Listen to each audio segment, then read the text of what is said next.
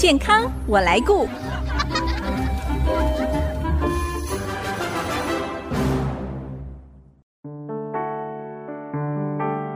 听众朋友，大家好，我是王淑荣，欢迎收听《健康我来顾》节目，一起关心你我的健康。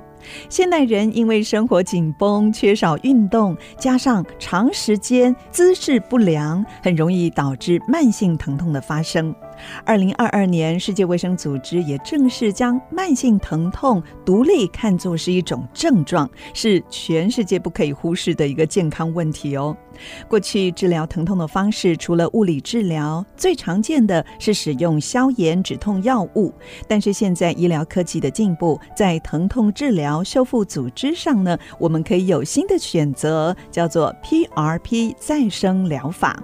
今天我们非常高兴可以邀请到新竹。生生诊所新竹院区的李维轩院长来跟大家谈一谈这个主题。我们先欢迎李院长，院长您好。主持人好，各位听听众朋友大家好。李院长，我看到您的专科的科别好特别哦，因为有三个专科哦。您是复健医学的专科医师，但另外又是疼痛医学专科，还有运动医学双专科哦。这个应该算总共有三个专科哎。是，我想了解哦，当初为什么会先选择复健医学科呢？呃，因为就是呃，爸妈自己就是有一些身体上的一些不舒服啊。那以前我是先走内科的，发现内科的一些治疗其实对于爸妈的一些病况的一些改善其实很有限。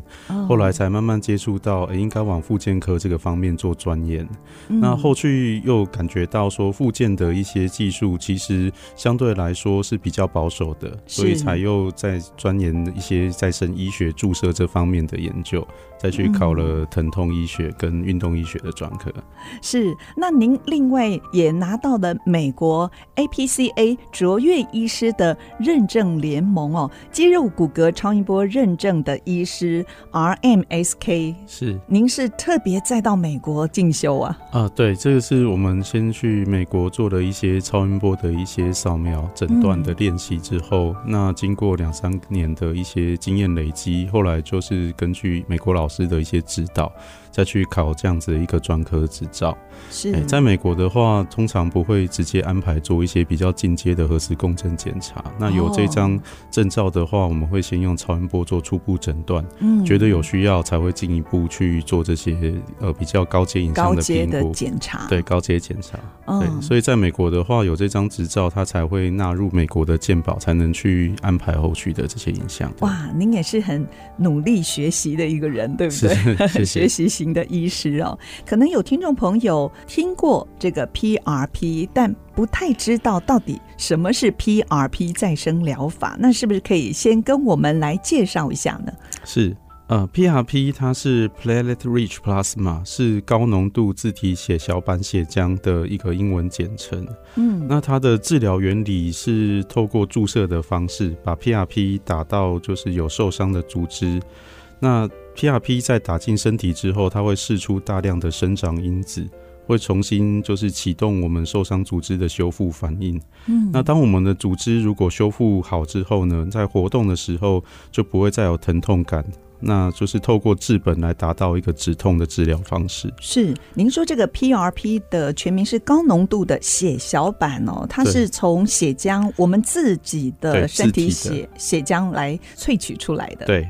那这个跟传统使用消炎药跟类固醇的治疗方式有什么不一样呢？呃，因为西医的话，以往针对这种呃骨关节或是肌腱受伤的治疗方式，都是以消炎为目的在做止痛。对、嗯。但是如果我们过早把这些发炎终止掉，虽然可以缓解疼痛，可是受伤的组织就没有时间透过发炎的机转来进行修复，就会形成所谓的旧伤。旧伤、哦。对。那这些旧伤的累积。如果说持续到一段时间之后，那我们的身体会逐渐无法去适应我们的日常生活或是运动的强度。嗯，那这个时候，只要那个受伤组织它被挤压或是拉伸，就会产生一些疼痛了。对，就旧伤复发。对，那这个疼痛就是就没有办法，因为不是发炎，它就会变成说，哎、欸，以前吃消炎有效，结果现在越吃越没有效的状况。嗯，哦，所以我们一个组织如果受伤，不管是皮肉伤或者是扭伤啦。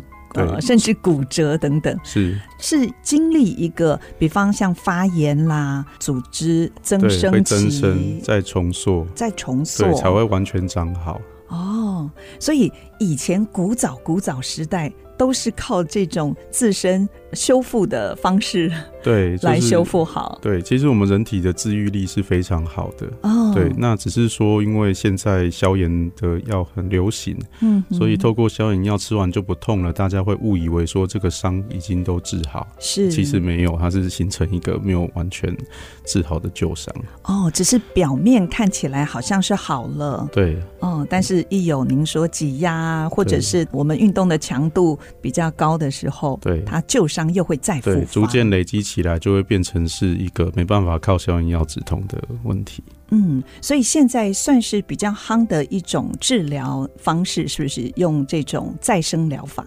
对，现在的话，主要在国外的话，针对这个已经慢慢变成是第一线的治疗方式了。哦，变成第一线，所以不是在马上开一个消炎止痛药啊？对，因为大部分的话，尤其像运动员。或是大家预期说一些伤会影响到我们工作的话，这些最好在早期的时候就把它治疗好，以免累积起来造成一些关节或是肌腱的退化。像这个年长者也适合接受这样子的疗法吗？呃，其实要看状况。尤其是像很多临床上会遇到一些年长者，他一些关节疼痛、膝盖关节疼痛，他会来就诊。嗯，那我们会先去辨别说他的一个膝盖的状况是不是还适合做这样子的一个再生注射。是，所以还是要看病患的条件。对对，就如果他说他有一些比较严重的一些膝关节的变形，或者是说他走路的一个状况，膝盖会一直持续没有办法弯曲或是完全打直。嗯，那或者是说他膝盖会有一些反复性的一些积水，这些都可能还是比较需要用手术去做介入。但是呃，只要没有这上述这些状况，其实还蛮多年长的一些爷爷奶奶，嗯，他们在治疗的过程中发现，其实效果都还蛮好的，效果还不错哦。对，他能够恢复日常生活的行走，嗯，其实他们就很满意，不需要去开刀。是，那我们也常听到一个叫做葡萄糖的增生疗法，这个跟 PRP 再生疗法有什么不一样呢？嗯，增生疗法 （Prolotherapy） 它就是专指一个高浓度葡萄糖溶液的注射治疗，嗯，它就不是血浆，对，它就不是自己的血浆，对，嗯，血小板，就是大家俗称讲的那个打糖水。嗯，可是打糖水有效吗？可以修复组织哦。它其实它是有 它的一个就是学理的一个机转，那它是透过因为我们打高浓度葡萄糖溶液，它会有具有高渗透压，这个高渗透压会让受伤组织的细胞会脱水，那脱水之后就会产生一个可控制的发炎反应。可以让这个受伤组织再重新修复，是。对，但是它是比较间接的方式来启动这个修复反应啊，所以大部分会观察到说，哎、欸，有些病人他在增生注射后止痛效果还蛮好的，但是比较吃重的工作啊或是运动，他会觉得还是有一些不稳定或是不适感。呃，会不会也很容易再复发呢？呃，是有机会，是有机会、哦，所以如果是状况，我们可能还是会建议他就是选择用像是 PRP 或是其他的一些再生注射的制剂来治疗，所以再生疗法跟增生疗法其实基本上是一样的，是不是？呃，再生注射是目前我们在做这些注射里面一个比较广泛的一个名词，哦，叫做对。再生注射。再生注射，那下面就有像刚刚提到的，就是 PRP 或是一些葡萄糖的这些增生疗法，哦，还有一些像羊膜基质的注射啊，或者是现在比较可能大家有听过的一些干细胞的治疗，嗯，都是归纳在这个。再生注射里面。是。哎、欸，那是什么时候在临床上开始使用这种再生注射呢？哦、呃，大概最早的话还是先由增生疗法开始，比较这种就是呃葡萄糖容易的注射开始的。嗯，那其实呃最早最早根据文献啊，大概西元前四百年啊，医学之父希波克拉底啊，他就曾经把这种针把它烧热来治疗那个肩关节的脱臼。把针哦，把针烧热来刺激这个肩关节脱臼的组织在修复。哎、欸，那有点像我们针灸哦。啊，对，类呃，对，它就是用一些，只是它有做一些，就是加热去刺激这一个组织。哦，对，现在当然是用这些注射的药剂来使用。是，对。那一九大概三零年左右，就是美国有一位医师，他叫 Earl Gedney，他是一位外科医师。嗯，那他在一次意外的时候去扭伤他的大拇指。那我们知道，就是手术对手术医师来讲，大拇指是他的职业生命。对，对，那他就是很沮丧啊。他用就是当时有的一些西医治疗，复健啊，然后消炎止痛、打类固醇的这些针剂，都没办法把疼痛控制下来。是对，所以他后来发现，就是他自己去钻研之后，他觉得，哎、欸，他有一次接触到所谓的硬化剂，或是这种注射治疗，居然对他的这个拇指的疼痛非常有帮助。嗯，所以就开启了这种，就是利用。透过注射来治疗这些肌肉关节疾病的一些呃问题。嗯，那后来到一九五零年的时候，就是我们的增生之父 George Hackett。哦，这位医师的话，他就第一次就是，呃，把这个增生疗法这个名词，哦，就是写进他的一个教科书里面。是，哦，那教科书里面是我们的圣经，它里面就是详细记载了各种就是增生疗法可以处理的部位，要怎么注射的方式。嗯、是对，那后来就成立了两个美国非常重要的学会，一个叫 HHF，一个叫 AOM。那这个我本身跟其他的一些医师都去过，嗯，那个是美国他正式在训练这些增生医师的一个学会，是对。那我们模仿他们美国的方式，大概在二零一四年之后，在台湾就成立了一个台湾增生疗法医学会。哦，我们台湾也有，我们台湾现在自己有。嗯、那经过十年的累积，我们把美国的一些这种注射的教学方式啊，超音波的一些导引注射，然后甚至更进阶的这种椎间盘注射，嗯，就还有花莲的义诊，就全部。纳入我们台湾的一个非常正式的一个增生疗法医师的一个训练系统，是对。那目前在国际上，台湾增生疗法医学会算是亚洲区一个非常重要的一个真生疗法的一个训练机构。哇，那这个也是我们国人的一大福音了哦。是。这样子看来，其实再生疗法这样子的治疗方式哦，行之有年了哦。对，它的安全性跟效果已经蛮显著的。是，嗯，那谈到这里，我们先休息一下啊。下一段呢，我们再请李维轩院长来跟我们分享有关于 PRP 再生疗法方面的资讯。马上回来。我在乎。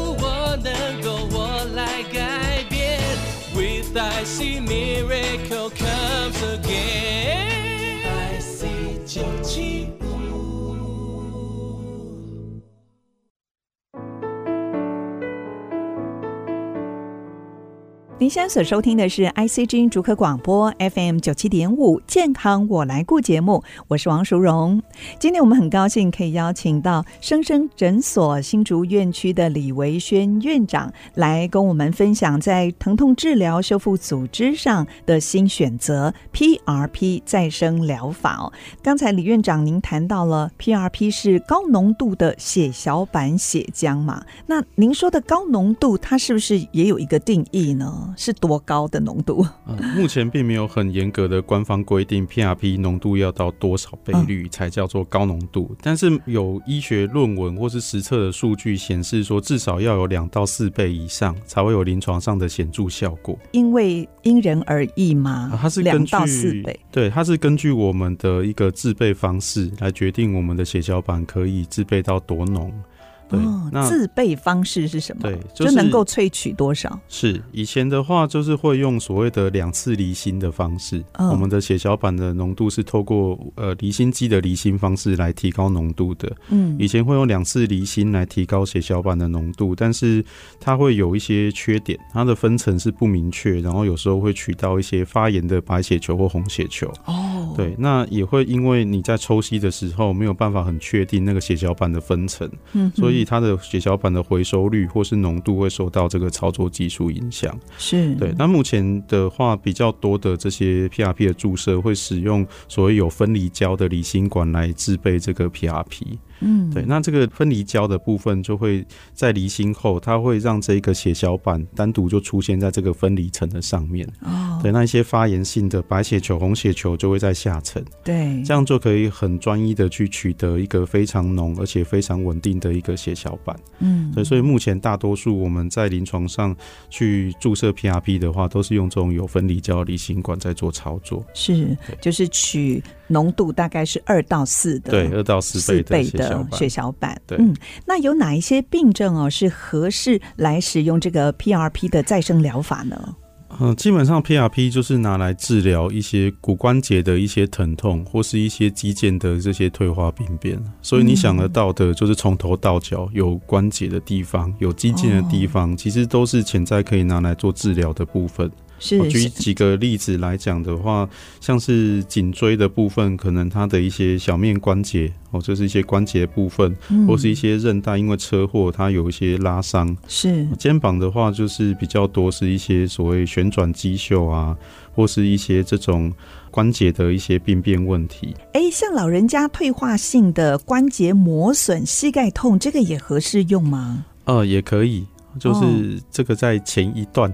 我们有提到说，就是呃关节如果就是只要不要太严重的，其实都还可以透过这些 PRP 的东西来治疗。不过这个关节已经磨损了，它是能够再生吗？呃，可以，只要关节磨损的部分，只要不要到完全不见，其实它还有残余的一些组织，它都可以透过这些治疗，然后来让这些旁边的组织慢慢的就是长进来。是，所以它不只是再生的功能，它也可以止痛，是不是？是，只要它的那些疼痛的来源是发生在它的软骨磨损处，或是它的一些软骨下的硬骨有一些发炎的状态，其实临床上我们都还可以透过像是关节内的注射或是骨头内的注射，来让那个区域的一个稳定度提高。是，那只要稳定度提高，它可以抗就是这些日常生活的强度，它可以支撑。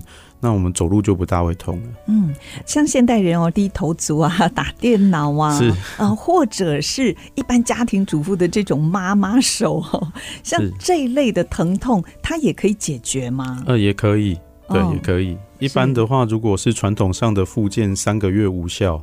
那就代表它的组织其实是没有办法自行完全修复的，嗯，那就可以考虑用这种再生注射、血小板类的东西来做治疗。那我想请教一下啊，如果接受 PRP 再生疗法之后，如果还是痛，可以吃消炎止痛药吗？嗯，消炎止痛的药的话，不建议长期使用。可是如果在注射后，哦、因为 PRP 注射它也是透过这个发炎的流程来进行组织修复，嗯、所以多多少少会有些人他会有。一些过度的发炎反应哦，那更痛了。对，会更痛。但是通常在两到三天的一个口服止痛药、消炎止痛药来控制的话，他度过这段时间，他一样会有这个修复的效果。是，对。哎，因为我曾经听人分享说，哎，他用这种再生疗法的注射哦，结果医师说，哦，不能同时使用消炎药跟止痛药，哎。对，因为它如果是长期的话，就有点像是互相在打架了。我们希望它透过发炎机转再修复，哦、可是又是消炎止痛药把发炎的机转压下来，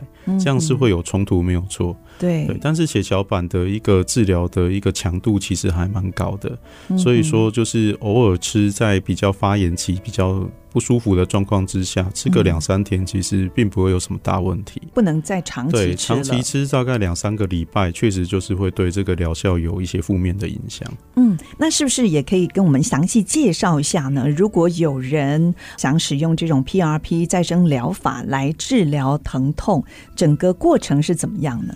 那我们就会先请护理师帮他从静脉去抽血，大概是 CC 的一个静脉血，嗯，然后放进离心管里面去做离心。是，那已有分离胶的一个离心管的话，它其实只需要去离心四分钟，它就可以把它抽取出来做施打。哦，对，所以制备的过程其实非常快。那我们医生呢，就会再透过所谓超音波导引去做一个很精准的一个病灶注射。哦，就是打到受伤的打到受伤的地方。对，那整个流程大概呃，如果部位不会太多，注射点不会太多，原则上大概十到十五分钟就可以结束。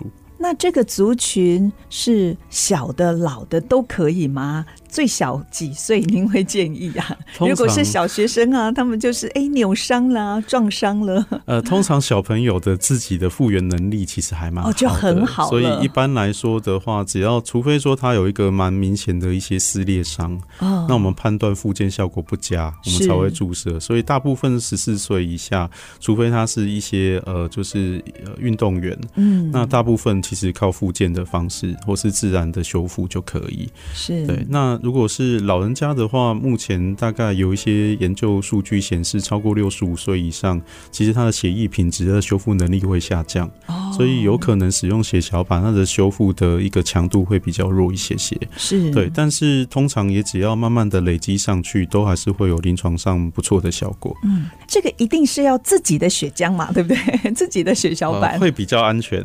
哦，会比较安全。是，那通常注射结束之后多久可以看到效果呢？就是比较不会疼痛，而且好像修复的也很好。呃，原则上我们会跟病人说，如果您的受伤程度是比较大，或是时间超过两三年以上，嗯，那可能需要做血小板修复的注射次数就会比较多一些。对，但是大部分的病人就是旧伤的话，原则上接受两至三次的血小板注射就会。看到说他在他原本的痛会下降，嗯，那多久打一次呢？原则上是一个月注射一次。那可以永久注射，还是他如果状况好了就不用了？对，再生注射的话，它跟就是像打玻尿酸其实有点不一样，因为它是真的把这些东西修复修复好。对，所以如果说你的这个组织修复成功的，你后续有注意您的姿势，然后有配合运动去保养你的关节或是肌腱，嗯，这些的话就可以让这个效果维持至少两三年以上，甚至有些病友就完全治好了。那接受 PRP 再生疗法之后，有没有什么特别要注意的地方呢？呃，原则上就是注射完大概三到五天，因为它还是会产生一些发炎的反应，会有一些酸胀感，所以就是可以在会会有一些酸胀的感觉。那大部分会自动缓解，那也可以就是做一些热敷啊，或是轻度的活动来改善这个不适感。嗯，那我们通常会开立一些像是乙酰氨酚、普拿疼或是一些凤梨酵素来帮助消肿跟止痛。是对。那后续的话，建议做这些治疗的时候，可以趁机调整。整一下饮食，饮食也有关系哦。对，就是可以避免容易让身体产生一些发炎物质的食物，像是一些精致淀粉制成的这些面包、蛋糕。含糖饮料这些非常好吃的东西，哇，这个是会促进发炎反应，会都会造成发炎反应。哎，那像炸的呢？油炸的也是会的，对，越好吃的通常都会越造成身体的发炎。是是，对，那要补充足够的蛋白质啊，然后多摄取一些维他命 C 和 B 群，啊，多喝水。那最后，对于收音机旁呃，如果有长期身体某个部位疼痛的朋友，不晓得李院长有什么建议跟提醒呢？哦，我觉得最重要的是要先找到就是有相关专业的医师，先做一个很完整的一个病史询问和一些检查，要先确定诊断，因为诊断的话就是我们的一个方向，方向要先确定好。那即使走路再慢的话，我们慢慢走都会走到终点。对，如果一开始诊断就不对了，那如果我们搭高铁或坐飞机，那其实也。并不会达到我们的目的地，所以要先确定好您的诊断是不是适合做这些再生注射。嗯，那 PRP 的注射方式并不是一个单纯的止痛治疗。所以 PRP 的注射并不是在痛点打针就会改善，嗯、也不是所谓一针式的这些关节注射就能够完全好。是我们通常都还是要先透过像是超音波或者是核磁共振这些比较高阶的这些影像检查，去确定一个结构受伤的地方啊，进行多点的 PRP 注射才会有效果。所以医师的话，建议大家可以找具有相关专业或是有这些认证的来，先把我们的呃评估做得比较完整，再来考虑是不是能够接受这些治疗。是，还有最重要的就是不要再忍痛了，有痛有痛要尽早的看医生确定问题，免得呢这个时间一久了，到时候要再治疗反而会花更多的时间，会比较辛苦一点。对，嗯，今天非常谢谢生生诊所新竹院区的李维轩院长来到节目当中，跟我们介绍 PRP 高浓度血小板血浆的注射治疗方式。再生疗法呢，不再只是消极的一个消炎止痛，而是可以促进我们人体自然修复的一个治疗方式，也提供给大家做参考。非常谢谢李维轩院长来到节目当中分享。谢谢主持人，谢谢各位朋友。好，如果听众朋友错过了节目播出时间，除了 IC 之音网站随选即播可以再次收听之外呢，也欢迎您上 Apple、Google Podcast 还有 Spotify 搜寻“健康我来顾”节目，随时收听我们精彩的分享。下个礼拜“健康我来顾”节目再会喽，拜拜。